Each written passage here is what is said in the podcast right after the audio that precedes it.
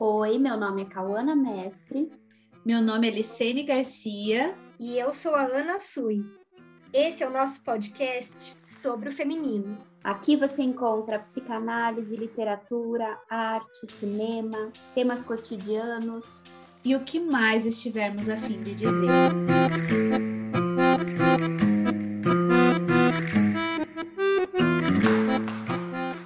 Renata Belmonte, é um prazer receber você aqui.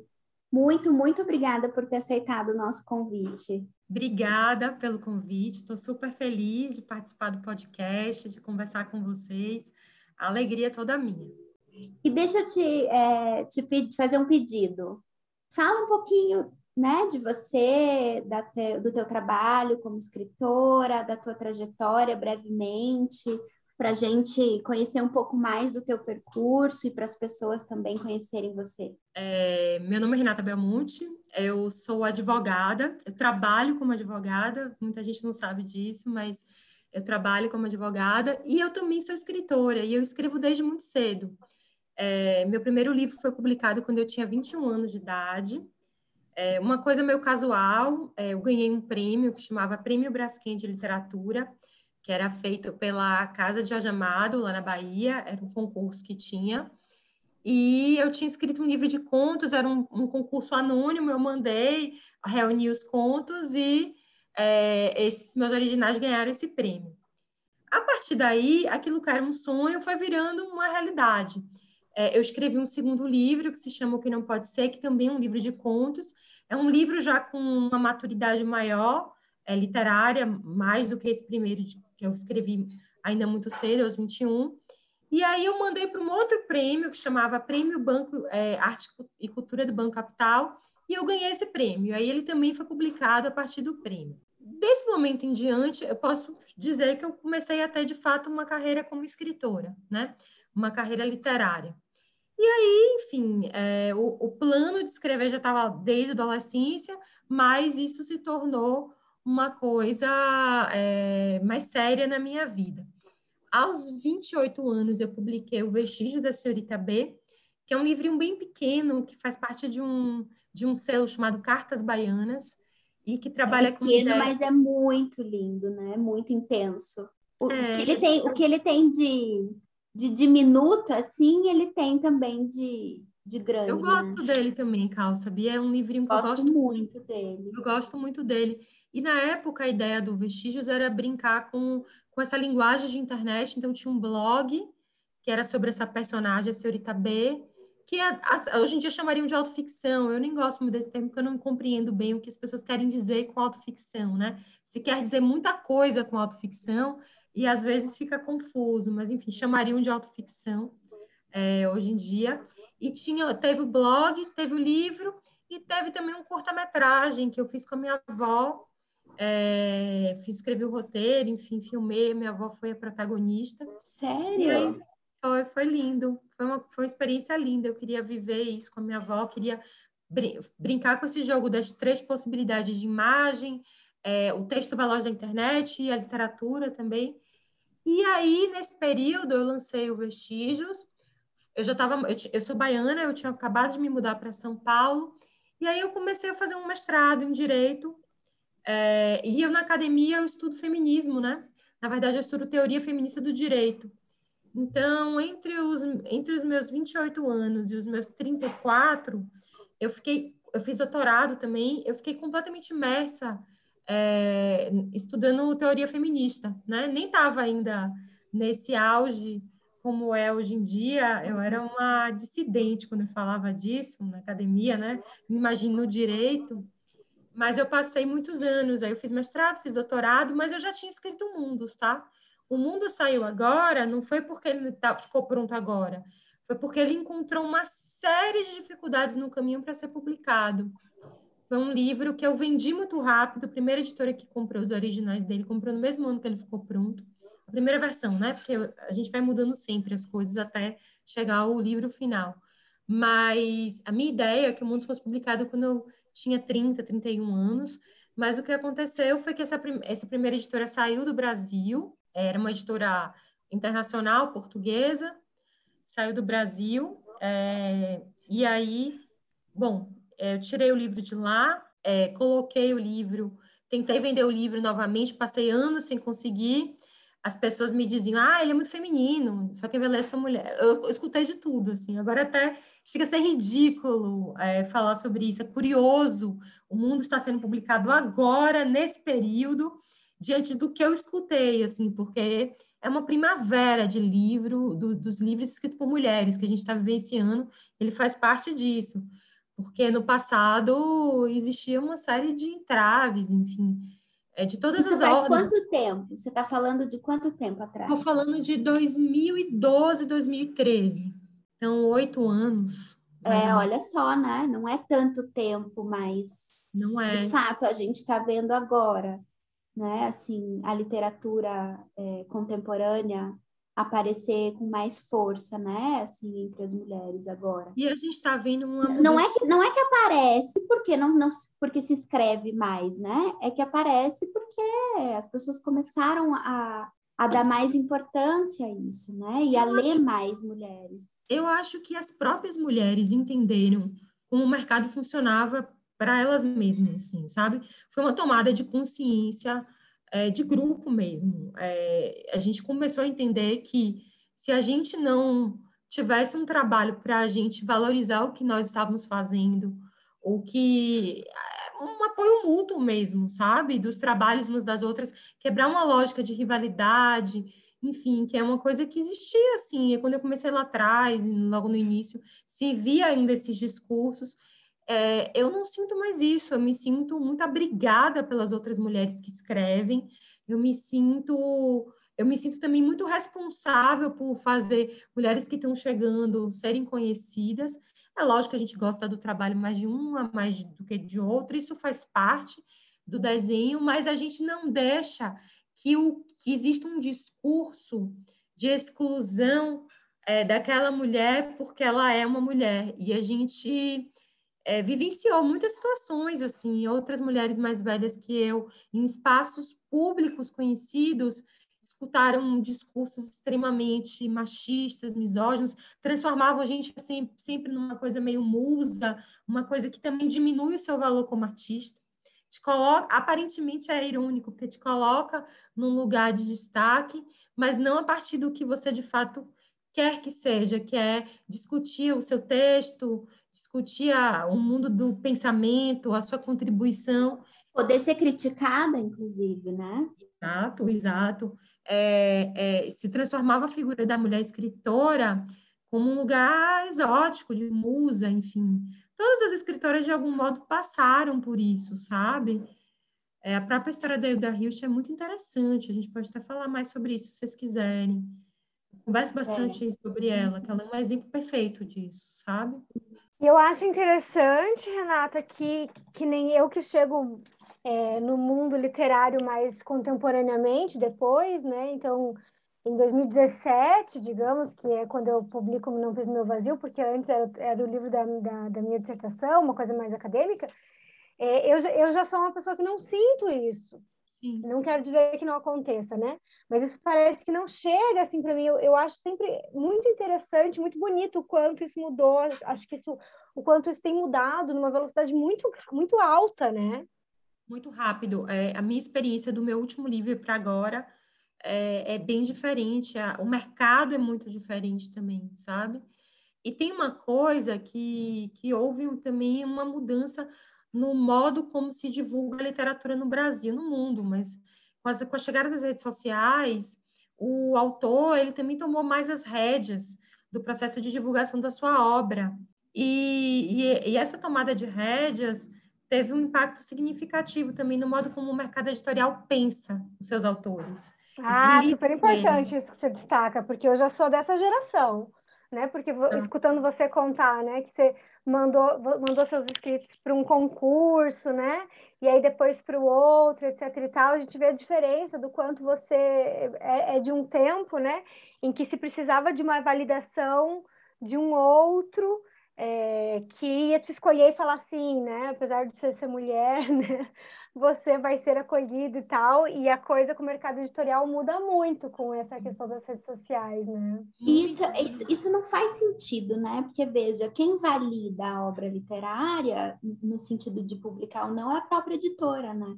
Então, é como se a editora precisasse de uma outra validação né, para poder dizer assim, não, esse livro vale a pena a gente publicar, porque ele tem prêmio. Tem, tem coisas que são muito boas nesse novo momento que a gente vive, né? É, coisas muito positivas, que é essa é, você poder falar do seu próprio texto, divulgar seu texto, é, conhecer pessoas que se interessam é, pelo que você escreve, sem precisar de um intermediador, né? Exatamente, você pode chegar nelas, né? Por outro lado, também tem outras discussões que também são relevantes, porque, como em todas as carreiras, é, hoje em dia existe uma discussão sobre o quanto também as redes sociais, às vezes, é, é, por exemplo, eu estava vendo um autor famoso falar que as, os testes para casting agora pedem um número mínimo de seguidores. Então, se você tem 10 mil seguidores, você pode fazer o teste. Isso também é muito complicado, porque ser um bom ator não tem a ver com a quantidade de seguidores que você tem em redes sociais. Então, essas confusões também existem nesse tempo que a gente está vivendo, sabe? Ser um bom, o que é ser um bom autor? É ter muitos seguidores em redes sociais? O que é ter um bom texto? Então, são equilíbrios que a gente ainda está buscando e está encontrando. E eu acho que assim, mas eu vejo um momento com mais positivo do que negativo, apesar dessas novas circunstâncias que surgem, entendeu? Sim, e acho que isso que é super importante de relevar, né? Não é que a coisa vem resolver alguma coisa ou que vem problematizar alguma coisa, mas vem colocar uma questão nova, né? Não tinha isso, agora tem. Exato. Pro bem e pro mal, né? Você participou de concurso que não ganhou? Ou foi ah, assim? Na realidade, é, deixa eu pensar. Sim, com o Mundos eu mandei o Mundos por um prêmio que ele não ganhou é, um prêmio em Portugal. Ele não ganhou um prêmio em Portugal, ele não, não, não ganhou, outra pessoa ganhou. Mas, na realidade, é, existe uma fantasia de que você ganhou prêmios e está resolvida a sua carreira. É uma fantasia comum, mas não. Veja, meus livros, meus primeiros livros são lidos na, nas universidades. Existem, inclusive, trabalhos acadêmicos sobre os primeiros, né, mestrado, doutorado. Existia, eu já tinha uma carreira onde eu era lida em alguns espaços com boas discussões. Mas para o mercado editorial isso não importa tanto. O que importa mais é, é número, assim. Então, essa pessoa vai estar tá dentro de um nicho, vai vender. E com o Mundos, que era um livro que, quando eu recebi as respostas, era assim: olha, seu livro a gente vê o seu trabalho, recebi muitas negativas para publicar o Mundos, entre a primeira e a segunda editora. A, te... a, terceira editora, na verdade, é o mesmo editor da segunda. Ele era chefe de uma editora grande, ele saiu, montou a Faria Silva e eu fui com ele, né?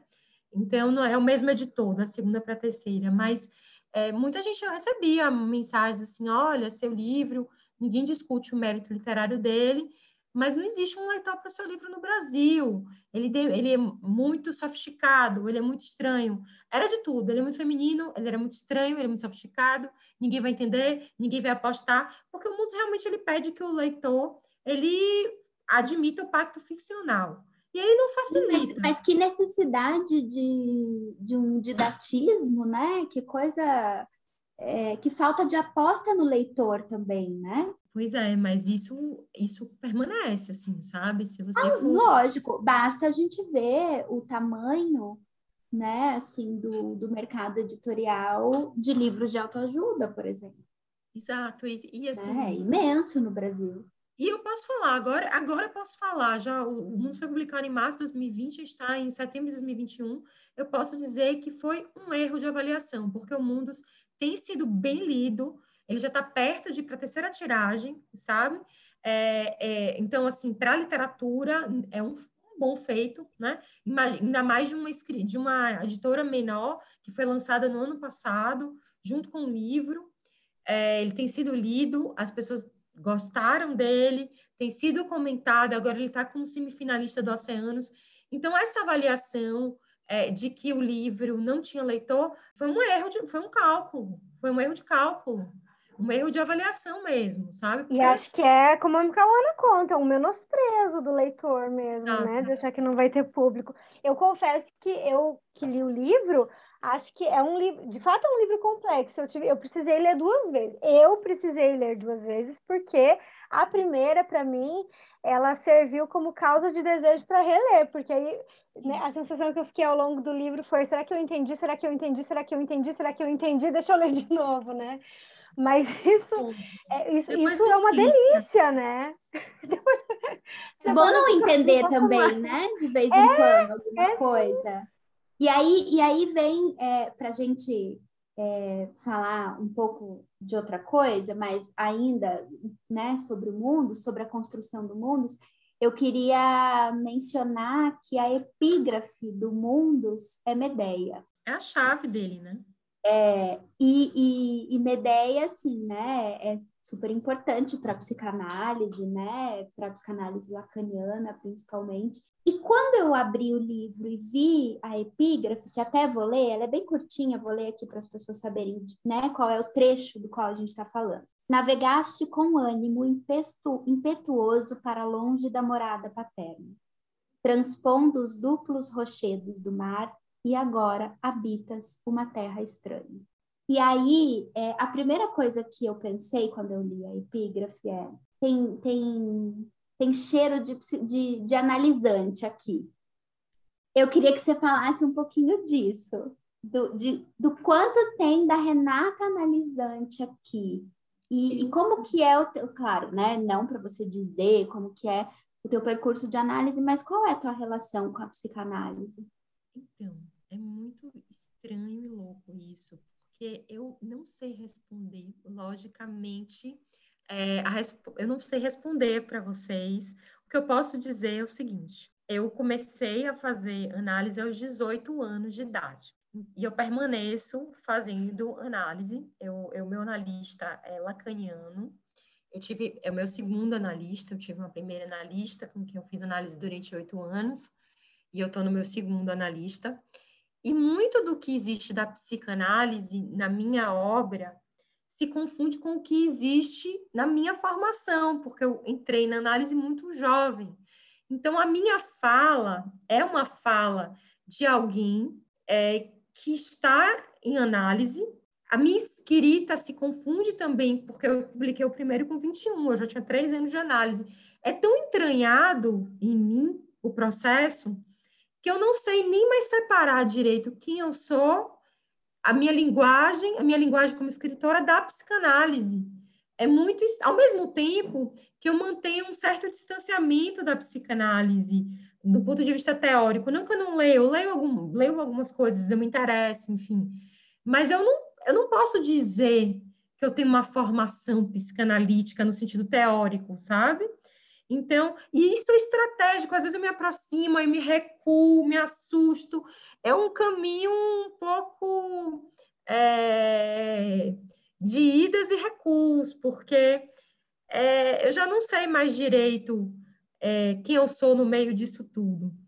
E é engraçado porque é, o livro Mundos ele foi muito acolhido por psicanalistas. É, eu tenho, hoje em dia, eu sou muito lida por pessoas da psicanálise. E eu não acho que isso é à toa. Eu acho que isso vem justo também dessa intimidade que o texto tem com o humano e com a ética da psicanálise mesmo, né? Uhum. E, e essa epígrafe, Cal, é, é curioso você falar uhum. isso, porque essa epígrafe, ela também é a epígrafe do Bodas Intipasa, que é o livro que, que a personagem encontra, né? É, no meio das coisas da mãe, né? Então, assim, é, ele, ela abre, ela pega o Botas Intipasa, o livro de caminho, aí tá lá a dedicatória de um irmão para o outro, e quando ela vai para essa parte do Botas Intipasa, que é um livro de 1968, se vocês quiserem, até pego daqui a pouco para mostrar para vocês.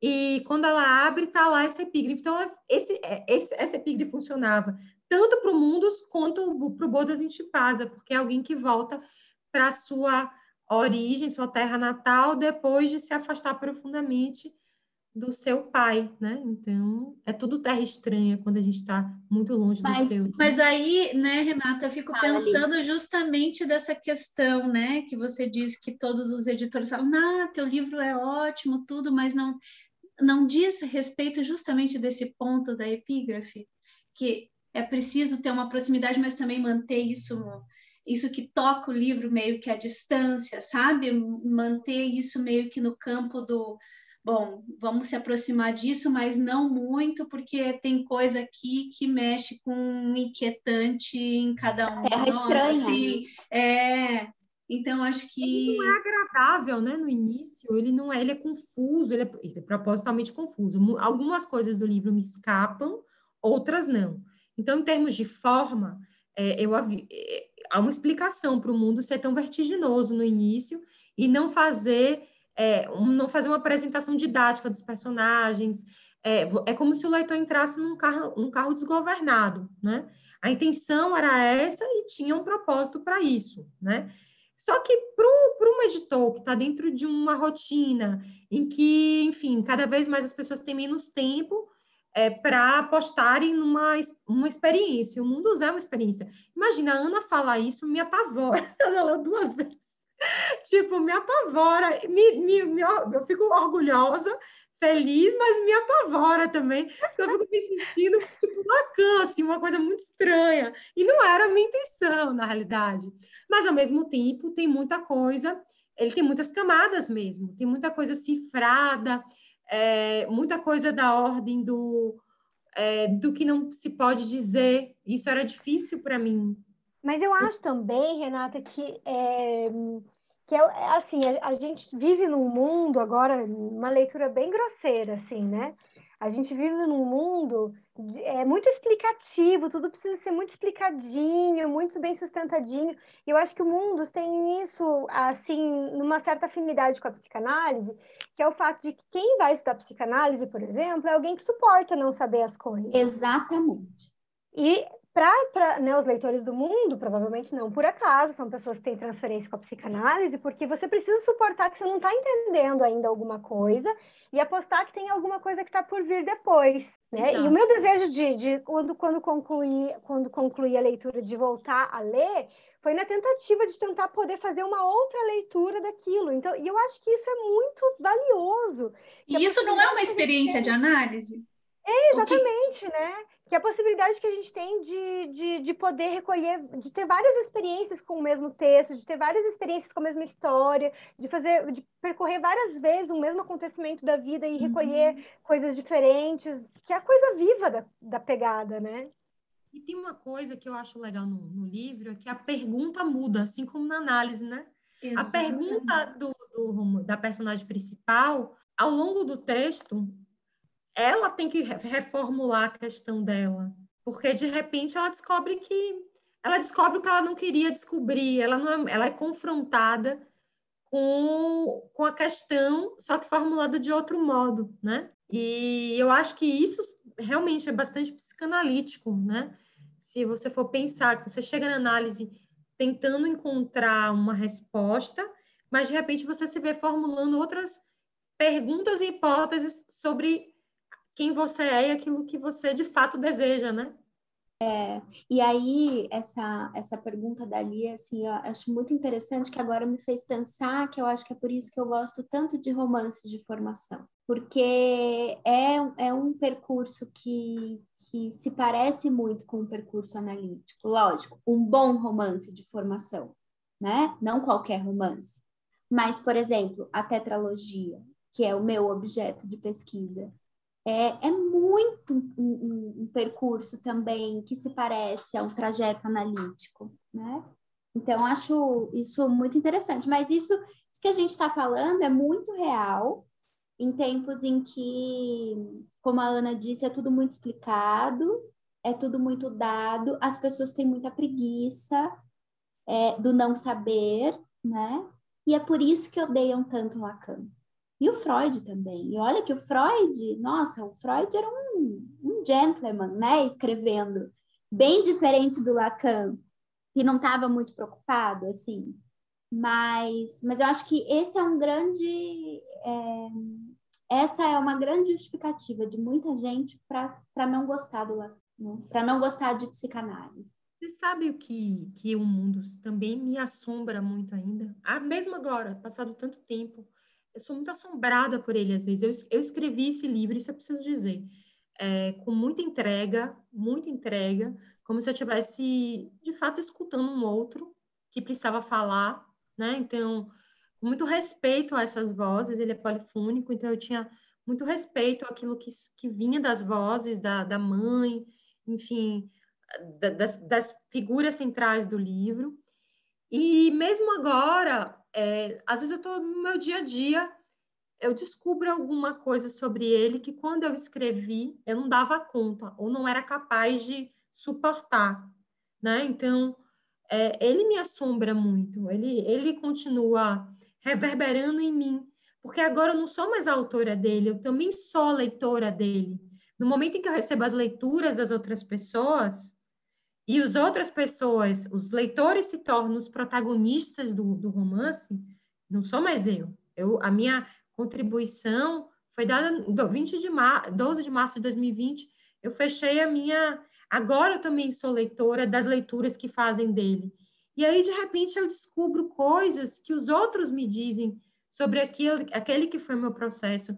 E eu acho que não tem nada mais rico que isso. É, é incrível, é vertiginoso, é assustador e é maravilhoso. É tudo dentro de uma coisa só. Ai, eu acho lindíssimo isso que você falou. Nossa, que bonito, fiquei arrepiada aqui. Porque, e, e você vê que é, essa é a posição feminina, né, do escritor, da escritora, que é poder fazer um mistério para si mesmo, né, servir de objeto, né, não é que você tenha querido é, chegar em, em, uma mensagem que você queria disseminar para as pessoas com esse livro, que podia ser também, né? É, um objetivo com isso, mas é poder se separar do texto a esse ponto, né? De se tornar leitora e de também fazer enigma disso que saiu de você como uma alteridade, né? Acho que isso é o feminino que a gente estuda em psicanálise e vive nas nossas análises, né? É que também eu não sei se é possível publicar um livro sem se separar dele, né? No mínimo, na marra, você se separa. Ou passa a ser um, um, um processo de muito sofrimento e muita angústia, eu imagino.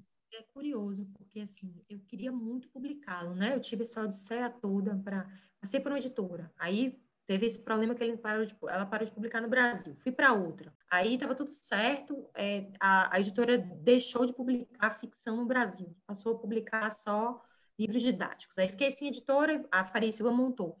Mas na véspera da publicação, eu, eu me lembro de, sozinha no banheiro, escutar aquela música Coração Vagabundo de Caetano e chorar, que assim, meu coração vagabundo quer guardar o mundo em mim, porque assim, eu ia me separar desse companheiro de tantos anos dentro de mim. Era um pedaço meu que eu queria que saísse, como uma gravidez, eu quero que aquele filho vá para o mundo, mas ao mesmo tempo eu estava tão adaptada, tão foram tantos anos nesse processo de diálogo com essas pessoas, porque meus personagens na minha cabeça são pessoas, assim, eu consigo, eles são assim muito vívidos para mim, os personagens do mundo. Então, também era uma ruptura com um modo de viver, com um modo de, de, de estar no mundo nos últimos anos. E tinha uma dor, e eu tinha medo também, gente. Eu passei Veja, eu tive uma carreira literária num certo tempo, uma carreira, assim, boa, e eu passei 10 anos sem publicar. Do meu último livro, Até o Mundo, foi de 2008, 2009 saiu Vestígios, o livro individual, né, de, de autoria individual. Mundos veio em 2020. 11 anos. Como é que eu volto para o mundo literário? Eu vou ser bem recebida? Esse livro vai ser bem recebido ou vai ser uma decepção? Ninguém Mas vai será ler. que você um dia saiu do mundo literário? É, não foi um processo fácil, não, gente. Foi um processo muito doloroso. Muito mesmo. Três filhos. Qual a diferença de um filho de carne e um filho de papel? Uma diferença pe pequena, viu? Eu cada vez mais me dou conta disso, porque com as, com as meninas, que são as minhas filhas, elas também vieram de modos muito diferentes do que eu supunha. Então, também não tive controle nem na gestação, nem no nascimento. Tão pouco agora, enquanto elas crescem. muito, muito menos depois, né? depois que nasce, é, é, cada vez mais ladeira abaixo a história do controle, né? A gente vai descobrindo que pouco sabe, né? Olha para aquela coisa que é tão sua, mas é um outro. E agora, com o livro, com esse livro, então, isso também acontece, como eu havia dito é, as pessoas se apropriam dele de modos muito diferentes, às vezes, do que eu tinha originalmente concebido, e às vezes o que elas pensam faz mais sentido do que eu pensava, entendeu? É muito estranho, mas é isso, entendeu? A leitura do, das, né, das minhas filhas, dos outros, enfim. Você vai descobrindo facetas, né? E, de novo, uma semelhança com o percurso analítico, isso que você está dizendo, que, é, que às vezes as pessoas leem o mundo de um jeito e fazem algum tipo de leitura que faz mais sentido do que é, o sentido que você tinha dado quando você tinha escrito.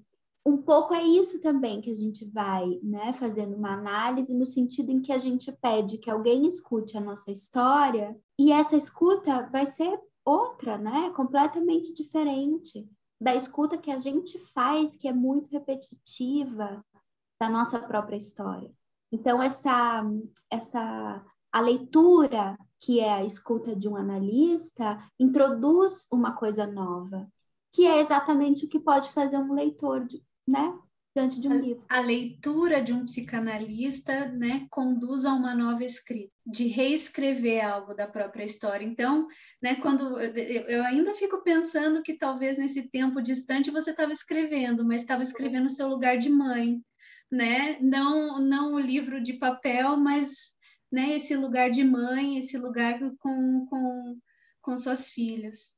Eu me lembrei daquela, daquela frase clássica da Marguerite Duras, né, que é tipo, escrever não se pode, né, mas se escreve, né, uhum. é, é isso, né, é mais ou menos assim, não é exatamente isso, mas eu acho que sim, eu acho que eu nunca parei de escrever, mesmo quando, aliás, mesmo agora que eu não estou exatamente escrevendo, eu estou escrevendo porque eu estou falando do meu texto, estou reescrevendo o meu texto a partir do outro. Isso tem sido muito bonito, é, ainda que muitas vezes também seja assustador, sabe? Eu tenho tentado ter muito cuidado de não. Isso também foi outra coisa que foi muito importante para mim nessa parada. Como eu comecei a publicar muito nova, é, tinha muitas idealizações sobre quem eu era, como ocupar um espaço como escritora muito jovem, o que eu podia fazer, o que eu não podia, idealizações do outro e minhas também. Eu cheguei agora pactuada comigo mesma que a minha liberdade era absoluta, então eu não ia me furtar de viver nenhum processo em nome da idealização do outro do que é o deve ser um escritor. Então eu ia seguir o meu desejo. Então assim, eu, é, existem certas posições que se Olha a análise aí, gente. os efeitos. Tô tudo, né? Tô falando com três psicanalistas, socorro, né? Medo, Mas eu falei, olha, eu vou fazer o que eu sempre quis. Eu sou leitora, eu adoro participar de clubes de leitura, então eu, eu vou participar, eu não vou ocupar nenhum lugar distanciado, idealizado. É, eu não vou fazer esse jogo. Eu vou fazer o que eu, o que eu quero quer continuar em discussões, escutando as pessoas. Eu, eu gosto de gente e eu não vou deixar de ocupar esse lugar. O que foi novo também é que eu odiava redes sociais, assim, eu não tinha, era absolutamente é, na minha cabeça. Eu ter uma rede social aberta, isso não fazia o mínimo sentido na minha cabeça. Assim, eu não, eu não, eu não conseguia acreditar que isso seria possível para mim. Porque eu sempre entendi, eu sempre tive uma certa inveja da Lena Ferrante, porque eu sempre acreditei que o que valia era o texto, o meu texto. Então, eu queria que as pessoas lessem o que eu escrevia. Não, a minha figura não deveria, em tese, importar, né? E aí, foi muito engraçado, isso é bem psicanalítico. Eu estava eu, eu perto de lançar o livro, e eu estava almoçando na casa de meus pais em Salvador, minha cunhada estava sentada do meu lado, e minha cunhada é psicanalista também, né? E aí eu falei para ela alguma coisa assim. Ela falou: sim, mas você vai divulgar o seu livro, você vai fazer acontecer, porque as redes sociais. Eu falei: acho que não, acho que eu vou publicar. E aí ela falou assim: bom, você vai fazer uma escolha e você saiba que se por acaso o seu livro não for lido, porque você não fez nenhuma concessão, é, não reclame depois. Ela fez alguma intervenção, não foi desse jeito, que me virou uma chave. Coisa impressionante, assim, numa, assim eu consigo lembrar da posição da cadeira, em que eu, eu entendi da minha própria intransigência a partir da fala dela, sabe? Da minha idealização do que deve ser um leitor, do que deve ser um escritor, e que eu estava incorrendo justamente naquilo que eu não queria incorrer, sabe? Que era numa rigidez ficcional sobre o como deve ser um escritor, como deve ser o um leitor. E aí aquilo me, me, causou um incômodo. E aí eu publiquei o Mundos em março, em maio eu tomei coragem e abri. Falei, olha, tipo, vamos ver. Me lembro assim de falar, meu Deus, o que é isso? Como é que vai ser esse novo esse novo universo, né? Que muda muito a realidade da gente, né? Alguém que não tem redes sociais, ter redes sociais é uma mudança de, de, de vida mesmo. Você começa a receber muita gente que você não conhece na sua vida. Você tem que estar aberto para o novo, né? É um outro e, mundo. Um outro mundo, um outro mundo. É, Agora, mas, mas isso era mesmo, né? Pelo que você está dizendo, um ideal. Né? Que você tinha muito da imagem do escritor, né? como, como aquele que é, única e exclusivamente produz o texto. Porque a Helena Ferrante mesmo, que ela diz quando perguntam para ela, é, ela diz que ela decide publicar com um pseudônimo. Na verdade, as pessoas perguntam por que, que você não assina? Ela diz, gente, eu assino Helena Ferrante, né? É, tem um nome, Helena Ferrante mas quando perguntam por que ela não usa o nome verdadeiro dela, ela diz que é por um desejo neurótico de intangibilidade. E aí depois, no Franto Magre, ela vai falar um pouquinho de que isso tem muito a ver com o pacto e com o combinado que ela fez com a família dela. Né? No meu caso, se vocês quiserem, eu posso aqui, já que eu estou entre psicanalistas, eu posso abrir essa questão pessoal. No meu caso, tem muito a ver também com uma certa dificuldade que eu tinha de como eu, com esse corpo, com esse jeito tão diferente do que é, existe um discurso, uma norma de discurso do que é uma mulher ocupando espaço público, e eu não queria renunciar a alguns prazeres que eu tenho, alguma, enfim, era como se eu não coubesse nesse lugar, sabe? É dentro desse e, e tem a ver com a feminilidade também, que é uma questão que o meu livro trabalha e que eu precisei também é, abrir mão dos meus próprios preconceitos, e eu me trabalho diariamente com isso, para não ceder ao discurso nem da performance de feminilidade, nem da não performance de feminilidade. Vocês percebem o que eu quero dizer? Que assim, o que é uma mulher no espaço público? Então, eu tava, falei da Hilda Rios porque ela é um exemplo perfeito disso. Tava, uma vez estava conversando com Carola Saavedra sobre isso.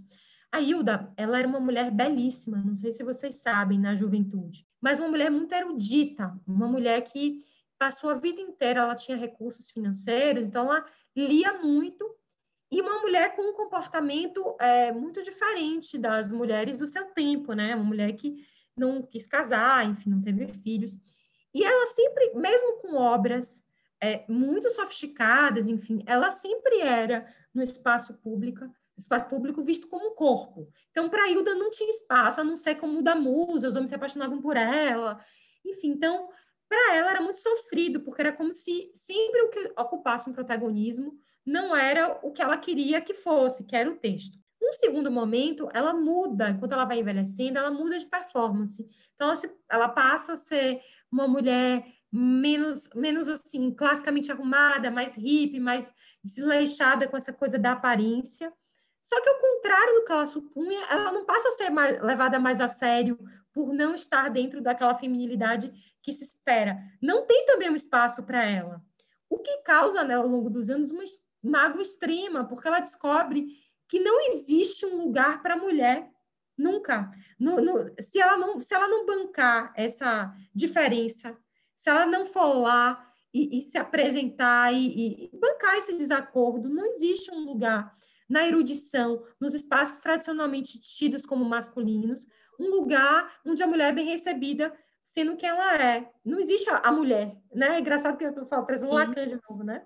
E, na, na verdade, é, a mulher ainda precisa se fazer caber. Uma mulher que não cabe nos lugares em que ela quer caber, né? Ela, ela quer entrar nesses lugares, e mas tem sempre milhares de barreiras. E essa, esse impasse que é próprio da mulher, é, nossa, como ele encanta as pessoas, né? Assim, é uma coisa impressionante. Nós mesmos, mulheres, a gente a gente se identifica muito com essa posição de deslocamento porque a gente não cabe em uma porção de coisas. Ainda bem, né? Porque eu acho que isso que é a, nossa própria relação, de novo, com, como analisante, a gente vai buscar análise por causa disso, porque a gente não cabe naquilo que supôs que deveria caber, né? E a partir disso encontra tantos mundos. Uhum. Né? Tantas coisas, inventa, banca, faz concessões, como a Renata está colocando, né? Eu acho que isso que é, um, que é um muito precioso, poder se inventar. É, o que eu acho que, assim, eu tenho feito um trabalho intenso, pessoal, né? Que é mudar a lógica do ou para ir. Então, assim, eu posso ser advogada e escritora. Eu posso ser mãe e escritora. Eu posso gostar de vestidos e escrever bem. É, é, eu não, eu estou me permitindo bancar. É, isso é uma coisa nova para mim, porque mesmo na advocacia também tem uma. Eu trabalho no mundo corporativo, também tem uma performance do que é um bom advogado. E o bom advogado, ele é tradicionalmente é, lido como alguém que segue um certo figurino que é do masculino, do, do tradicionalmente pensado como masculino, sabe? Então, qualquer assunto que não diga respeito, é, e é engraçado que isso é uma coisa que eu tenho tido muito interesse para meu, meu, meu, minha, minha parte acadêmica. Tudo tem a ver também com o prazer feminino, porque os interesses tradicionalmente masculinos que são ligados a prazer, como esportes, videogames, carros, enfim, nunca são julgados como fúteis, tolos, bobagens, são dados como hobbies, interesses, e qualquer coisa feminina, dada como feminina, tipicamente compreendida como feminina, ela é sempre classificada como se fosse uma coisa pejorativa, né?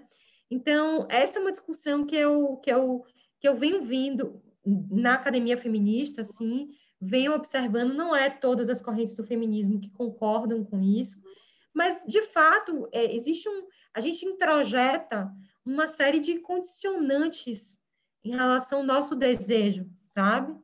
É, e, e, eu venho me trabalhando para estar no espaço público, sendo quem eu sou, com as minhas características múltiplas, com os meus desejos. E no fim das contas, é a única coisa que você pode ser, sem fazer esse esforço sobre-humano para ser todo esse resto que esperam que você seja, né? Então foi um. É, é um processo, viu, gente? Não é fácil. Não é fácil. Tem uma frase do James Baldwin que ele fala que é, que ele, se ele não construísse os, os espaços para ele, ele nunca estaria em lugar nenhum, né? Uma coisa mais ou menos assim. E é um pouco isso também. É muito disso do mundo ter sido lido é, e acontecer. E eu falo isso para quem escreve e está começando uma carreira literária. Não me foi dado, foi batalhado. Eu identifiquei pessoas que eu gostava do que elas escreviam, que eu achava que elas me receberiam bem, e eu mandei o livro para elas. Não foi tipo, meus leitores não surgiram magicamente. Olha, eu também procurei é, os espaços em que eu poderia, e aprendi a pedir, que foi incrível. Meu analista me falou isso. Ele falou: enquanto você não aprender a pedir, você faz tanto pelos outros por que, que você não pode pedir nada aos outros? É uma coisa curiosa, essa foi uma questão que você colocou. Você aprendeu mesmo a pedir, né? Aprendi a pedir e aprendi a escutar não, sem me, sem me doer. Então, muita gente me disse não, muita gente, e tudo bem, faz parte. É é. Foi uma um aprendizado, entendeu? É porque a gente, quando a gente aprende a pedir, a gente está sujeito daí a escutar um não, né? Quando a gente não pede, a gente também não, não, não se coloca aí dividido. A gente fica na ilusão, né? Exatamente. Na ilusão, porque uhum. na verdade o não está posto, né? Quando você não pede, o não está posto, quer uhum. dizer, a uhum. possibilidade de que aquilo aconteça está dada, né? É, quando... Não, é, a gente ficaria aqui horas conversando. Mas a gente já tá, sei lá quanto tempo aqui. Mas, nossa, que prazer ouvir você. Que delícia te escutar e poder falar disso, desse lugar que é tão caro, assim, né? É, sempre foi, mas agora ainda mais, em tempos em que a intelectualidade é, é severamente atacada, né?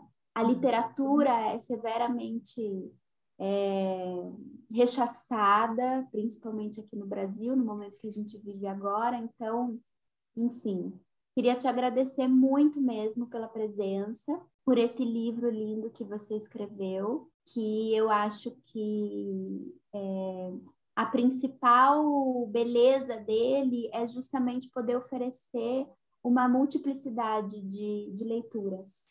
Acho que isso é muito raro e muito bonito. É sim, e além de, do, do livro ser lindo, né? Acho que essa essa honestidade, Renata, de você falar aí de, de, do, do teu trabalho, né, do teu esforço aí, do, do, de, do quanto isso passa também para além do trabalho com a escrita, que já é uma coisa imensa, mas de um trabalho pessoal mesmo, né, de um esforço é, para poder não ser um esforço ser o que você é, né, que é essa, essa escritora incrível e de poder se fazer chegar apesar de tudo e, enfim, né, que você não seja um entrave para si mesma.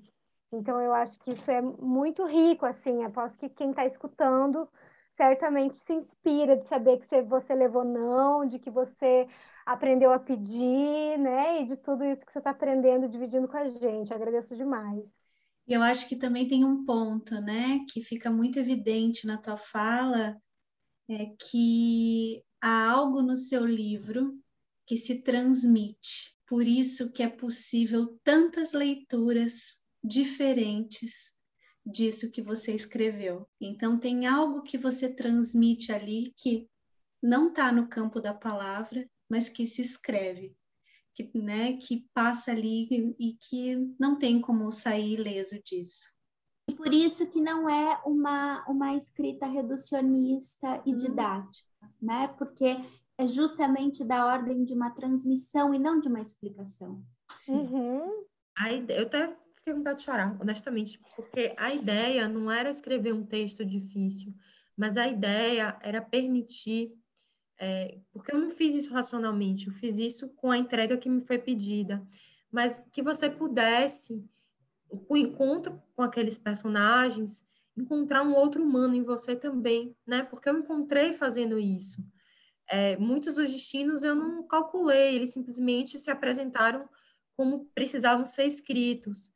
E, e eu fico muito emocionada porque eu acredito muito no poder transformativo da literatura.